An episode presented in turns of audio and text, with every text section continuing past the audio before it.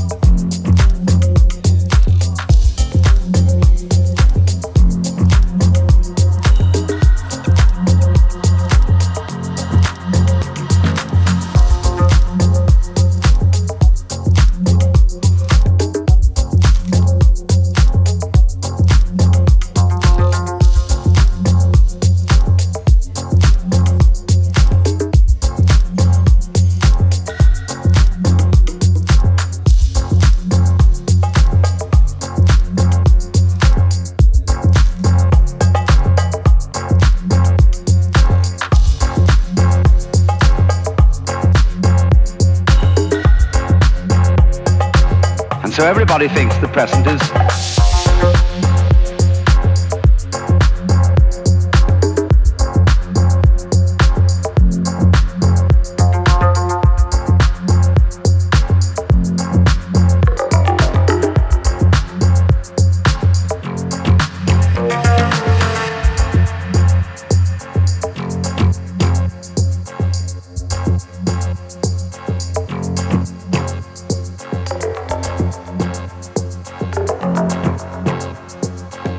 So everybody thinks the present is instead of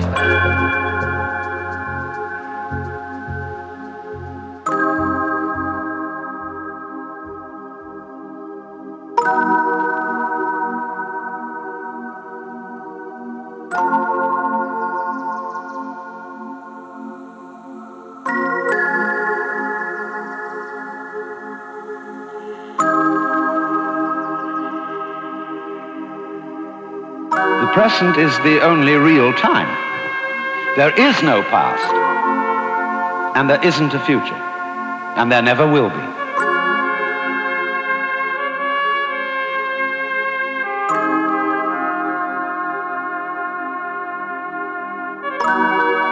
We think ordinarily of the present as an infinitesimal point at which the future changes into the past. And we also do a terrible thing we imagine ourselves to be results of the past. But the truth of the matter is it all begins here. This is where the creation begins.